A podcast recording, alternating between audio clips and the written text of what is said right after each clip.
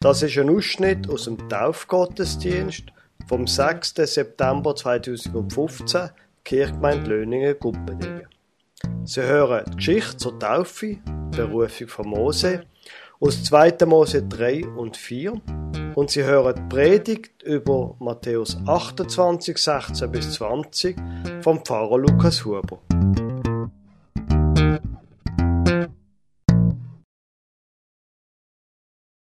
Der Mose ist aufgewachsen als ein Mitglied der königlichen Familie in Ägypten und irgendwann hat ihm dann jemand gesagt, er sei gar nicht ein Ägypter, sondern er sei eben eigentlich aus einer Familie von den Hebräern, von den Sklaven damals. Das hat sie Welt auf den Kopf gestellt und er hat zuerst gar nicht gewusst, wie er handeln. Und als er dann mal am Tag gesehen hat, dass ein von der Aufseher von den Ägyptern, ein von den Hebräer, schlägt und ziemlich brutal zurichtet, ist er so verrückt worden, dass er den Aufseher umgebracht hat, erschlagen hat. Und hat dann müssen flüchten, ist weit weg und ist dann in Midian wohnen. Und wie es dann weitergegangen ist, erzähle ich Ihnen jetzt. So ist es also gekommen, dass der Mose statt in einem prächtigen Königspalast in einem Zelt in Midian gewohnt hat. Bald hat er geheiratet, Zippora. Er hat die Herde von seinem Schwiegervater gehütet. Er hat einen Sohn bekommen und er hat angefangen, Ägypten zu vergessen. Sogar an sein eigenes Volk hat er bald nicht mehr gedacht. Aber Gott hat die Israeliten, die Hebräer, nicht vergessen. Er hat ihr Elend gesehen, er hat ihre Gebet gehört und er hat beschlossen, er will ihnen helfen. Und zwar ausgerechnet durch den Mose. Der Mose ist auf der Suche nach Weideplatz immer weit weggezogen von der Zelt vom Jitro, von seinem Schwiegervater. Einmal ist er mit der Schof in eine felsige Gegend gekommen wo in der Mitte von dieser Gegend ein mächtiger Berg war, der Sinai. Dort ist nur wenig Gras gewachsen. Und der Mose hat bald Tierwelle weitertreiben. Aber plötzlich ist schon bleiben stehen. Was ist denn das gewesen? Da hat ein Dornbusch brennt. Wer tut denn in dieser einsamen Gegend einen Dornbusch anzünden. Seltsam. Der Mose hat lang zugeschaut und dann hat er noch etwas Komisches entdeckt. Der Busch hat zwar lichterloh brennt, aber er ist nicht verbrennt. Normalerweise hat doch das trockene Gehölz in wenigen Augenblicken müssen verbrennt sein. Ganz verstaunt ist er gesehen, der Mose. Und ist ein bisschen näher gegangen. Das hätte er sich doch jetzt ein bisschen näher müssen, genauer müssen anschauen. Aber plötzlich hat er eine laute Stimme gehört. Mose! Mose! Äh, ja, da bin ich. Er war ganz verschreckt. Die Stimme hat weitergeredet. Zieh deine Schuhe ab der Ort, wo du drauf stehst, das ist heiliges Land. Der Mose ist ganz verwirrt gesehen. Aber was hätte er machen? Schnell hat er seine Schuhe von den Füßen gezogen. Dann hat die Stimme weitergeredet. Ich bin der Gott, wo zum Abraham, zum Isaac und zum Jakob geredet hat, hat er gehört. Jetzt hat er noch einen, noch einen größeren Schrecken bekommen, weil er hätte mal gehört, dass ein Mensch, wo Gott würde sehen, dass der muss sterben. Schnell hat er sich einen Teil von seinem Gewand über den Kopf gezogen, damit er nicht muss Gott sehen. Jetzt hat die Stimme weitergeredet. Ich habe die Klagen von den Israeliten in Ägypten gehört. Ich habe ihr Elend gesehen. Darum habe ich beschlossen, Ich will sie befreien. Ich will sie ins Land Kanaan führen. Das ist ein Land, wo Milch und Honig fließt. In Ägypten werden die Israeliten so furchtbar unterdrückt. Drum sollst du angehen und sie von dort wegführen. Ich? Der Mose hat geglaubt, er hat nicht recht gehört. Aber Gott, ich doch nicht. Ich bin ein armer Schafhirt in der Wüste und das ist doch eine riesige Aufgabe. Ich werde mit dir sein, hat Gott gesagt. Du wirst sehen, wenn ihr ausgezogen sind aus dem Land und wenn ihr an der Sinai kommt, dann werdet ihr mir da ein Opfer bringen. Und dann werdet ihr merken, dass ich es gesehen bin, wo euch aus Ägypten rausgeführt hat. Ja, aber, sagt der Mose, wenn ich jetzt zu, zu dem, zu meinem Volk komme und wenn ich sage, der Gott vom Abraham hat mich geschickt, dann, dann werden sie fragen, wie heißt der? In Ägypten haben doch alle Götter einen Namen und du heißt einfach Gott. Was soll ich sagen, wenn sie mich nach dem Namen fragen? Ich brauche keinen Namen. Wie die ägyptischen Götter ist die Antwort aus dem brennenden Dornbusch gekommen. Ich bin der einzige Gott, der Gott vom Abraham, vom Isaac und vom Jakob. Aber ich will dir trotzdem einen Namen sagen, wo ihr mich damit ansprechen könnt. Und zwar, der Name heißt, ich werde da sein, wo ich wird sein. In der hebräischen Sprache heißt das Jahwe. Der Mose hat also den Israeliten sollen sagen, Jahwe hat mich geschickt. Aber der Mose hat Angst gehabt. Ja, früher noch, früher noch. Da ist er noch jung und stolz gewesen. Da hat er sich vielleicht so eine Aufgabe zutraut. Aber eben, damals ist alles schief gegangen. Warum soll es denn jetzt einfacher sein, wo er doch so viel Jahre gar nicht bis im Volk gelebt hat? Und wenn ihn Gott damals beauftragt hat, vielleicht, aber jetzt, nein, das ist einfach vorbei gewesen. Herr, hat er gesagt, die Israeliten werden mir nicht glauben, dass du mich geschickt hast. Gott hat geantwortet. Ich zeige dir, an was sie werden merken, dass ich mit dir geredet habe.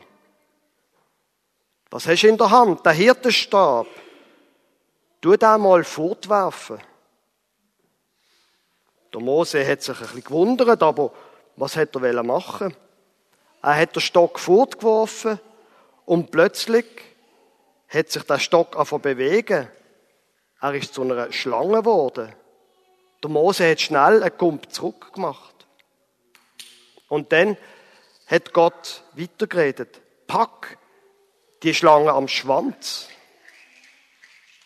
Der Mose hat schon oft mit Schlangen zu tun gehabt. Und wenn überhaupt, dann muss man die Schlange hinter dem Kopf packen. Aber was hätte er machen Sein Herz hat bis zum Hals geklopft, wo er das gemacht hat, was Gott ihm gesagt hat. Ein schneller Griff. Und da ist die Schlange plötzlich wieder sein Hirtenstab geworden. Aber das ist noch nicht genug gewesen. Steck deine Hand in dein Gewand, hat Gott befohlen. Und wo der Mose das da hat, und wieder rausgezogen hat, ist sie ganz weiss gesehen, wie von einer Hautkrankheit. Wo Gott ihm gesagt hat, er soll sie wieder reinstecken, ist sie, wo er sie wieder rausgezogen hat, wieder gesehen wie vorher. Also gut, also gut, Herr, hat der Mose gesagt. Die Israeliten werden verstaunt sein, wenn sie das sehen. Aber du weißt, ich kann nicht ich kann nicht gut reden. Und vor dem Volk und auch vor dem Pharao, da muss man gut können reden, sonst hat man keine Chance. Aber was ist denn da los? Ich habe doch die Menschen geschafft und ihnen die Sprache gegeben. Es ist doch für mich nicht schwer, hat Gott gesagt, dir die richtigen Worte zu geben. Aber der Mose hat immer noch nicht wollen. Gott, schick einen anderen, bitte. Jetzt ist aber Gott wütig geworden. Nein, Mose, du sollst es tun. Wenn du Angst vor dem Reden hast, dann nimm die Bruder, der Aaron, wo immer noch zu Ägypten ist, nimm ihn zu Hilfe, der kann das besser. Aber du sollst mein Gesandter sein, was das Volk Israel in die Freiheit führt. Heute soll es, wie schon angetönt, die Berufung von Gott gehen. Der Mose ist von Gott berufen worden, um das Volk Israel in die Freiheit zu führen. Auch der Predigtext ist eine Berufungsgeschichte. Der Text steht ganz am Ende vom Matthäusevangelium. Jesus ist im Keimdienst von damals verroten worden. Der Jünger, wo ihn verroten hat, einer von seinen zwölf besten Freunden, hat sich das Leben genommen. Jesus ist festgenommen worden, gefoltert worden und am Kreuz ist er dann gestorben. Aber er ist nicht tot geblieben, sondern auferstanden. Und er hat seinen Jüngern den Bescheid gegeben, sie sollen in ihre gemeinsame Heimat nach Galiläa gehen. Dort erscheint er ihnen und gibt den Jüngern einen neuen Auftrag. Ich lese Ihnen aus dem Matthäusevangelium Kapitel 28, Vers 16 bis 20 vor. Aber die elf Jünger gingen nach Galiläa auf den Berg, wohin Jesus sie beschieden hatte. Und als sie ihn sahen, fielen sie vor ihm nieder, einige aber zweifelten. Und Jesus trat herzu und sprach zu ihnen, mir ist gegeben alle Gewalt im Himmel und auf Erden. Darum geht hin und machet zu Jüngern alle Völker, taufet sie auf den Namen des Vaters und des Sohnes und des Heiligen Geistes und lehrt sie halten alles, was ich euch befohlen habe. Und siehe, ich bin bei euch alle Tage bis an der Weltende. Liebe Gemeinde, letzte Woche bin ich am Donnerstag auf der Seniorenreise. Als Pfarrer gehe ich dort als mit. Beim Mittagessen habe ich gedacht, als ich noch so ein bisschen über den Sonntag studiert habe, beim Mittagessen habe ich gedacht, das Thema ist ja spannend. Ich könnte ja die Leute an meinem Tisch einmal fragen, was ist eigentlich ihre Berufung? Was ist ihre Mission? Was ist ihr Ziel im Leben? Für was brennen sie? Was müsste passieren, damit sie am Schluss den Eindruck haben, mein Leben hat sich gelohnt? Die Frage habe ich mir beim Hauptgang überlegt. Ich könnte doch zwischen Hauptgang und Dessert das einmal fragen. Und ich habe mich am Schluss doch nicht getraut zu fragen. Interessant, oder? Gut, ich selber gehöre jetzt nicht zu den allermutigsten Menschen auf dieser Welt, das stimmt schon. Eher so ein bisschen zu den Angsthasen. Einverstanden. Aber gleich, die Frage bleibt, was ist Ihre Berufung? Das ist doch, wenn man sich überlegt, etwas ganz, ganz Persönliches. Würde das die Leute überhaupt so am Mittagstisch ausbreiten Und was würde passieren, wenn einer zwischen Schnippo und Merang mit Rahm würde sagen, eine Berufung, eine Mission, habe ich nicht. Vision und Träume? Nein. Ich lebe einfach so vor mir an. Dann hätte ich tatsächlich nicht mehr gewusst, was sagen. Ich wäre wahrscheinlich hin und her gerissen gewesen zwischen Hilflosigkeit, wie ich jetzt reagieren soll, und unter uns auch zwischen Horror, dass da jemand einfach so vor sich anlebt. Aber die Frage ist ja angemessen. Braucht es denn so einen Auftrag, so eine Berufung? im Leben? Also ich selber, ich habe so eine. Und sie ist ziemlich genau das, was da Jesus zu seinen Jüngern sagt am Ende vom Matthäus-Evangelium. Taufet und lehret die Leute. Darum bin ich Pfarrer geworden, zum Taufen und zum Predigen.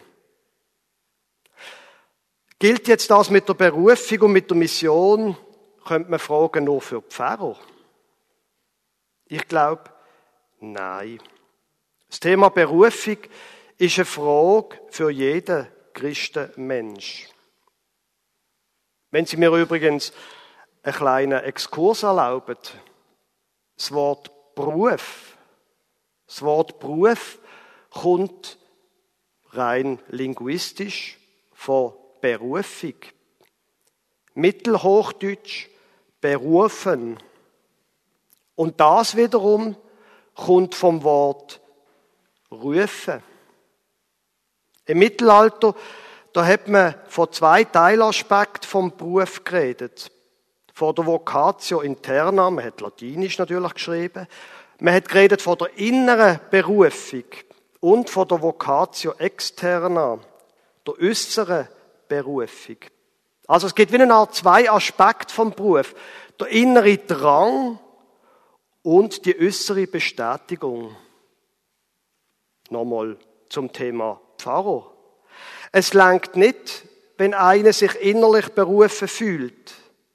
Es braucht eine Kirche, wo ihn zum Pfarrer ordiniert. Und äh, nach ein paar Prüfungen natürlich. Und es braucht dann auch eine Kirchgemeinde, wo sagt, doch, das sehen wir als unsere Pfarrer, die sehen wir als unsere Pfarrerin. Es langt allerdings auch nicht, wenn jemand zwar ordiniert ist und gewählt ist, wenn er aber keine innere Mission hat. Das war ein trauriger Pfarrer. Und es gibt eine traurige Kirchgemeinde daraus. Aber das alles, das gilt nicht nur für Pfarrer. Wenn jemand einen Beruf ausübt und keine innere Begeisterung dafür hat, dann wird auch das ein trauriges Leben sein. Das war, wie wenn jemand Kinder hätte und sich hauptberuflich um die Kinder kümmert und Kinder eigentlich blöd findet. Das war ein trauriges Leben. Berufung von Gott ist Thema. Und die Berufung, glaube ich, die passiert in drei Schritten. Der erste Schritt ist das, wo wir vorher gehört haben in der Geschichte vom Mose, 2. Mose 3, Vers 4 und 5. Als aber der Herr sah, dass er hinging, der Mose, um zu sehen, rief Gott ihn aus dem Busch und sprach, Mose, Mose. Er antwortete, hier bin ich. Gott sprach, tritt nicht herzu, zieh deine Schuhe von deinen Füßen, denn der Ort, darauf du stehst, ist heiliges Land. Gott redet Menschen direkt und persönlich an. Hey, du, pass auf, ich bin da. Und ich, ich bin jemand anders als die Stimme im Radio. Die Anspruch von Gott heute, die passiert unter ganz vielen Umständen und durch ganz viele Sachen, die einem im Leben passieren können. Meistens ist in irgendeiner Form eine Art eine Unterbrechung vom Alltag. Es kann sein, ein schwieriger Moment, wo wir unter Druck stehen. Es kann sein, dass irgendetwas kaputt geht und wir unser Leid jemand anderem klagen als unserem Nachbarn. Es kann aber auch ein überwältigendes Ereignis sein, die Geburt von einem Kind vielleicht, ein Moment in der Natur, wo einem das Maul offen bleibt und man merkt, wir haben das Bedürfnis nach jemand anderem als unserem Großvater davon zu erzählen und zu danken. Jemand anderem zu danken für das unglaubliche Glück, wo wir gerade erleben. Der Ruf, die Berufung kann aber auch einfach in einem Gottesdienst passieren. Dass sie spüren, das, was jetzt hier heute gesagt wird, was gesungen wird, das ist irgendwie in meinem Leben so ein bisschen zu kurz gekommen in der letzten Zeit. Kinderbibeln übrigens sind super für das. Kinderbibeln, die kann man, wenn jemand zuschaut, man würde es nie zugeben, die kann man einfach einmal nehmen und für sich selber lesen. Sind sehr spannend. Und da in der Kirche hat es hinten im Mittelgang unter der letzten Bank eine ganze Kiste mit unter anderem Kinderbibeln. Einfach einmal lesen und das wirken lassen. Und dann schauen, ob da nicht jemand anders nur redet, als der, der die Bibel geschrieben hat. Der zweite Schritt. Die Berufung von Gott, die geht in irgendeiner Form immer raus. Aus der Berufung wird eine Mission, eine Sendung. Das Wort Mission kommt wieder aus dem Latinischen, aus Missio vom latinischen Verb mittere, entsenden, schicken. Auf die Berufung folgt Mission, Sendung nach außen. Und wenn das so ist, dann heißt das, wir sind nicht für uns selber da. Wir sind nicht dazu da, zum einfach irgendwie so durchs Leben durchleben, weil wir halt gerade nichts Gescheites zu tun haben aus unserem Leben soll etwas werden. Gott stellt sich unser Leben nicht so vor, dass wir geboren werden, uns irgendwie durchwursteln und am Schluss einfach einen Abgang machen. Gott hat einen Auftrag für jede und jede von uns. Jetzt ist das nicht immer einfach herauszufinden. Für manche Menschen ist das nicht leicht, herauszufinden, für was sie da sind. Eben, meine Angst, auf der Seniorenreise einfach zu fragen. Der Mose zum Beispiel, der hat es gut gehabt, bis im Schwiegervater Jitro. Er hat das Brennen in seinem Herzen gar nicht mehr gespürt, wenn Gott ihn nicht plötzlich angesprochen hätte, berufen hätte und geschickt hätte. Gott was möchtest du mit meinem Leben? Eine gute Frage. Ich selber, wie gesagt, ich gehöre eher zu der Angsthasen. Ich selber habe nach der Matura über zwei Jahre gebraucht, bevor ich gewusst habe, was mein Auftrag ist. Ich bin ins Ausland gegangen, habe Englisch gelernt und dann Spanisch. Ich habe in einem Chemieunternehmen Pillen abgepackt. Ich habe mich als Maler betätigt. Ich habe in der Jugendherberge geschafft. Ich habe ein RS gemacht. Gut, da habe ich schnell gemerkt, dass das nicht meine Mission ist. Ich habe viel nachgedacht. Ich habe viel Bibel gelesen und betet. Und es ist lang gegangen, bis ich gewusst habe, was ich mit meinem Leben machen will. Die Mission die bezieht sich auf einen Beruf. Es ist eben eine Berufung, aber eben nicht nur. Es gibt neben unserer Haupttätigkeit, ich nenne es jetzt einfach mal so, noch andere Aufträge, Missionen. Zum Beispiel da sein für andere, Menschen trösten, sich engagieren in der Kirchgemeinde, in einem Verein, in einem Vorstand. Und ja, in jedem Fall ist es eine Mission, eine gute Mutter zu sein und ein guter Vater. Und bei manchem Vater habe ich den Eindruck, dass er seinen Auftrag falsch versteht. Wenn er zwar die Welt verändern will in diesen 70 Stunden in der Woche, die er schafft, wenn er aber nie bei den Kindern ist. eine Mission. Gott hat einen Auftrag. Und ich glaube, das Thema hat noch einen dritten, einen dritten Aspekt, ein drittes Thema. Nicht jeder Christenmensch ist zur Pfarrerin oder zum Pfarrer berufen. Aber jeder, der sich von Gott lässt riefen, ist dazu berufen, Zeuge zu sein für Gott. Und darum die Frage, weiß Ihr Nachbar oder Ihre Nachbarin, dass Sie zu dem Gott gehören? Dass Sie den Ruf gehört haben und Sie Auftrag angenommen haben? Aber, gell Sie, perfekt muss man da dazu nicht sein. Ich zum Beispiel bin ganz sicher nicht. Wenn Sie Details wissen wollen, dann reden Sie mal mit meiner Frau. Für das muss man nicht perfekt sein. Man kann seine Macken und seltsame Seiten trotzdem haben. Aber die Frage stellt sich trotzdem, wenn Sie mir es einmal in, auf esoterisch erlauben auszudrücken, ist da eine Aura von Gott bei Ihnen, wenn Sie Menschen begegnet?